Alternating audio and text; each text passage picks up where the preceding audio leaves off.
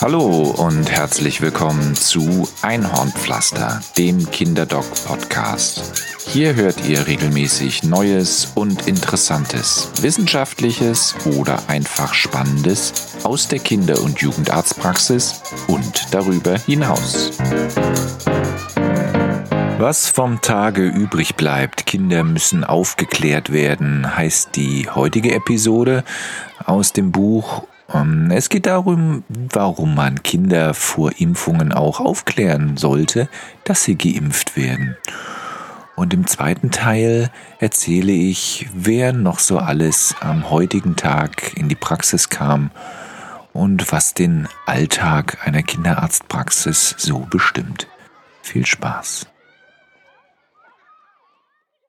Wer Kinder als Kinder sieht, sich ihnen gegenüber intuitiv liebevoll verhält und damit eine gesunde Entwicklung fördert, macht auch sich selbst das Leben leichter. Michael Winterhoff Was vom Tage übrig bleibt, Kinder müssen aufgeklärt werden. Die Mutter begrüßt mich nicht mit Worten, sondern mit einem abschätzenden Blick, wenig Augenkontakt, aber genauestens taxierend, welche Kleider ich so trage. Am längsten bleibt der Blick an meinen geliebten Sandalen hängen. So, Sie sind also der Kinderarzt hier? Es klingt wie eine Frage.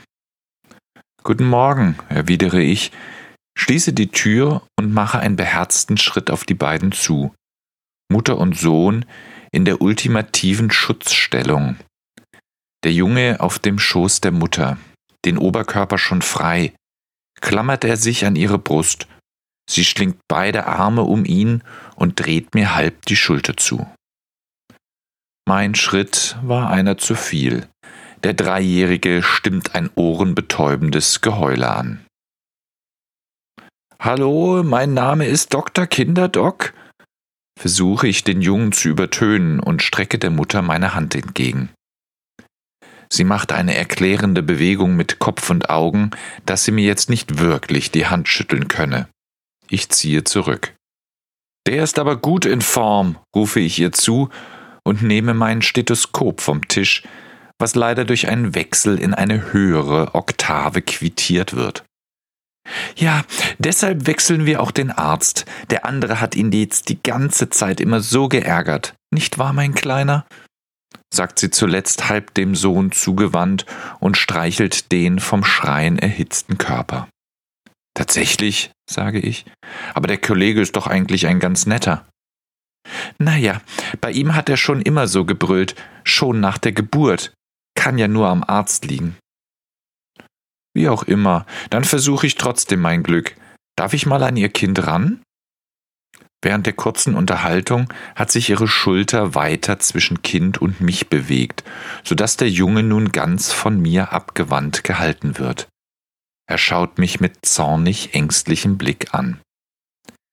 Sie wendet ihn mir wieder zu und ich höre als Alibi den Rücken ab, ein wenig auch an der Brust, soweit mir das zwischen Mutter und Kind gelingt. Also ich denke, er ist soweit gesund, dass wir ihn impfen können, es ist die zweite Masernimpfung mit Röteln, Mumps und Windpocken. Nach dem Blick in den Impfpass, die ist schon auch ein bisschen spät in seinem Alter. Naja, er war immer krank und wollte auch nie so gern zum Arzt gehen, wissen Sie? Hm, ja, verstehe, murmele ich, frage mich allerdings, ob das Kind wirklich ein ganzes Jahr krank war, denn so lange liegt die letzte Impfung zurück. In dem Alter kommt das schon häufiger vor, dass die Kinder mal länger krank sind, meine ich. Für mich allerdings ein blöder Einstieg mit einer Impfung zu beginnen. Er kennt mich ja noch gar nicht. Geht eben nicht anders, sagt die Mutter. Wenn er krank ist, ist er noch schlechter drauf. Die Mutter verschärft ihren Haltegriff um ihren Sohn, der unsere gesamte Prozedur mit seinem lauten Schluchzen untermalt. Mein Instinkt lässt mich fragen, weiß er denn, dass er heute geimpft wird? Natürlich nicht, um Gottes Willen, dann würde er noch mehr schreien, brüllt jetzt auch die Mutter über ihren Sohn hinweg. Da entspanne ich mich innerlich, lege die Spritze mit der Kanüle und dem Impfstoff wieder aufs Tablett und setze mich in meinen Sessel. Der Musterblick der Mutter wird nun unangenehm. Der Junge registriert, dass ich mich wegbewegt habe und geht in ein leises Wimmern über. Ist denn jetzt? fragt sie, eben noch bereit, den Kampf mit ihrem sich windenden Sohn aufzunehmen. Na, dann impfen wir heute nicht, lächle ich ihr zu. Und ehe sie Luft holen kann, haben Sie ihm zu Hause nichts davon erzählt? Nein, das mache ich nicht, das versteht er doch sowieso nicht. Immerhin ist Ihr Sohn schon drei Jahre alt. Ich beuge mich etwas vor. Wir haben die Erfahrung gemacht, dass Kinder viel ruhiger sind, wenn sie von den Eltern vorher aufgeklärt werden, warum sie zum Arzt gehen. Auch, dass sie überhaupt zum Arzt gehen. Gerade bei Impfungen ist das besonders wichtig. Die Mutter macht eine wegwerfende Handbewegung. Das wäre ja noch schöner. Dann habe ich zu Hause den ganzen Tag das Gebrülle. Oder schon am Tag davor, gestehe ich, denn man kann das auch schon noch länger ankündigen. Sie schaut mich verständnislos an.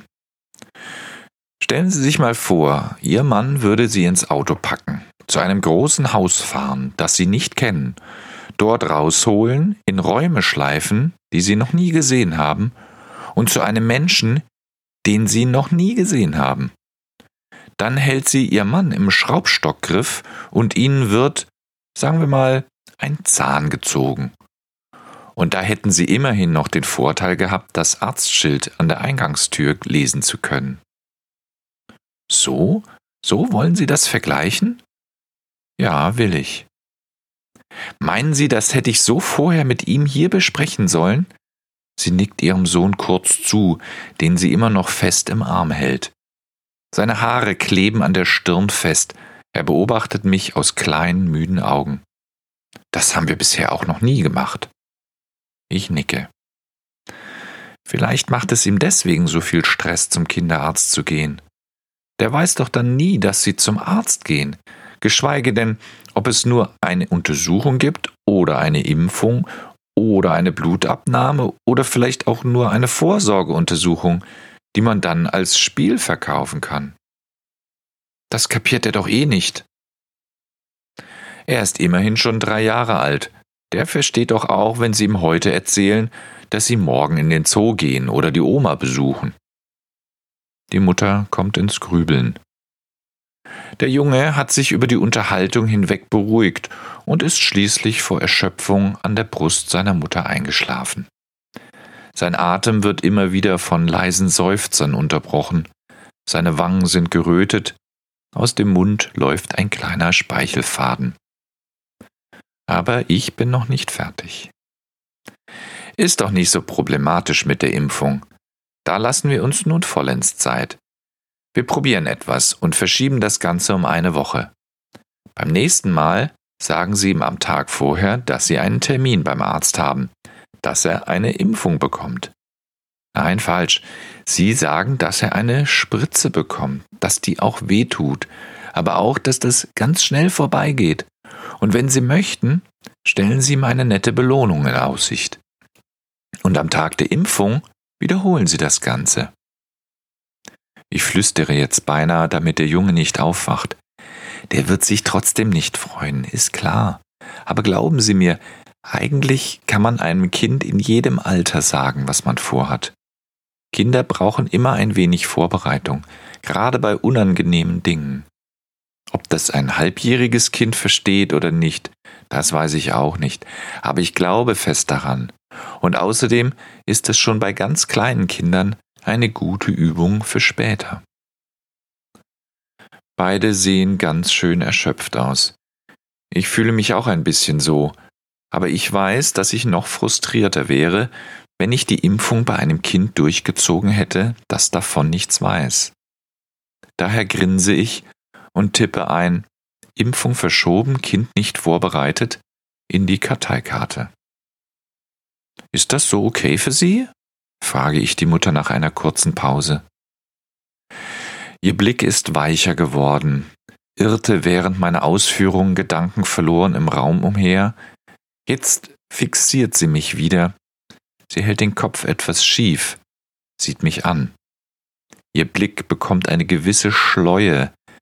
Ich ahne bereits, was sie fragen wird, hoffe aber, dass sie es nicht tut. Doch im letzten Moment nickt sie erst mir zu, dann in Richtung ihres Sohnes und fragt, und wenn wir jetzt die Impfung machen, jetzt schnell und sofort? Das bekommt er doch gar nicht mit. Der Nachmittag nimmt seinen Lauf. Nach den Vorsorgeuntersuchungen kommen die Akutpatienten. Kinder mit Impfungen schieben wir ein. Sie brauchen nicht so lange. Am Ende des Tages stehen die Gespräche im Terminplan, meist donnerstags, aber nicht nur donnerstags. Und manchmal ist immer Donnerstag, denn manchmal braucht jeder ein Gespräch. Der Speak-Faktor ist immer sehr hoch. Daher ist es stets besser, Luft im Kalender zu lassen, trotz ausgeklügeltem Bestellsystem. An diesem Tag kam noch ein Säugling nach einer Herzoperation. Er hat nur eine Erkältung. Ein Säugling mit Bindehautentzündung, wahrscheinlich nur eine Tränengangsenge, eine schwierige U8, vier Jahre alt, sehr viel Motivation erfordernd, eine dafür umso flottere U9, fünf Jahre alt, eine Coxitis fugax, ein Hüftschnupfen, viereinhalb, Ultraschall, die drei Geschwister OT, alle erkältet, zwei nicht erschienene Patienten, eine U7, zwei Jahre alt, Husten und Schnupfen, zwei Jahre alt, Husten, drei Monate, ein 16-Jähriger zur Hyposensibilisierung, ein Kaffee vor dem Doktor. Hurra! Doch, Moment. Kein Kaffee, nur der Tastendruck auf den Kaffeeautomat. Der Kaffee läuft ohne mich raus. Ich werde ihn erst zehn Patienten später trinken. Denn die Helferin schaut um die Ecke, dem nächsten Kind gehe es nicht besonders gut. Husten, vier Jahre. Er giemt, er pfeift. Er darf bei uns inhalieren. Bindehautentzündung, zwei Monate. Hat sich auch nicht bestätigt, wieder nur eine Tränengangsenge. Husten und Fieber, dreieinhalb Jahre. Nochmal der Junge mit dem Husten, nach dem Inhalieren klingt er besser. Harnwegsinfekt, sechs Jahre. Impfung 14 Monate. Husten 2 Jahre. Impfung 4 Monate. Ultraschallhüfte ein Säugling. Es ist eine Nachkontrolle. Impfung 4 Monate. Bei der Gelegenheit dringende Fragen der Eltern beantwortet. Husten 4 Jahre.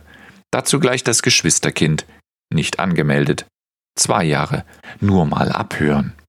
Und schließlich mein Kaffee kalt.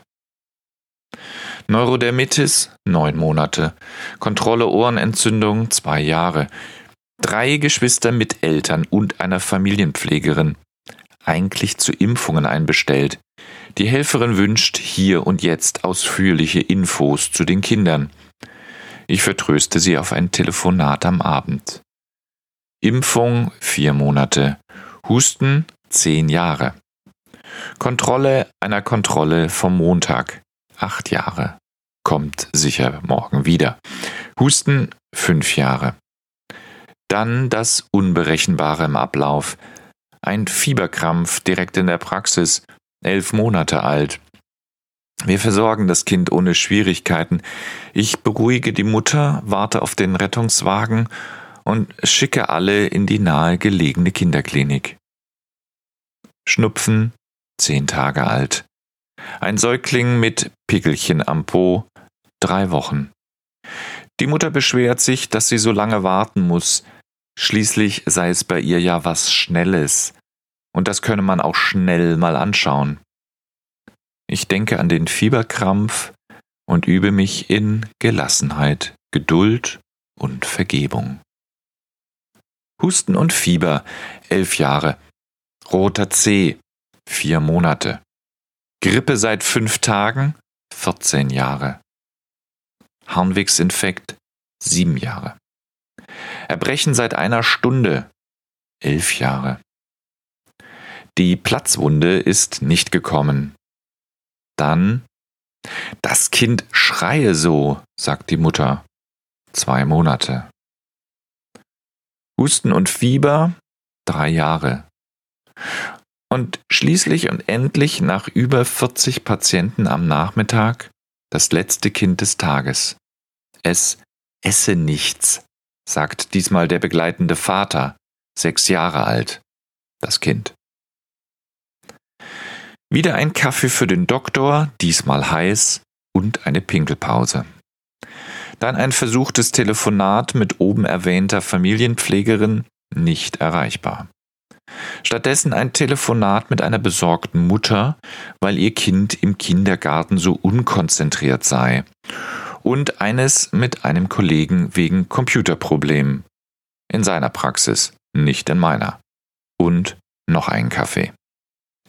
Es ist mittlerweile irgendwann jenseits von 18 Uhr.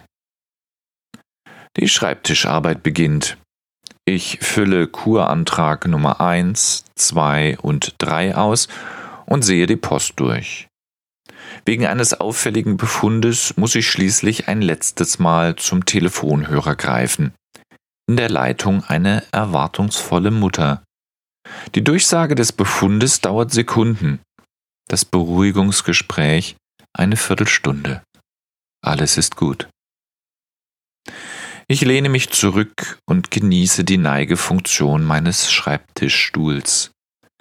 Alle medizinischen Fachangestellten haben bereits ihren Kopf durch die Tür gesteckt und einen schönen Feierabend gewünscht. Immer ein wenig mitleidig, immer ein wenig erleichtert. Der Chef geht stets zuletzt von Bord. Wenn ich die Reinemacher Frau noch sehe, dann war es ein wirklich langer Tag dann ist es 21 Uhr. Sonst nur einer von vielen.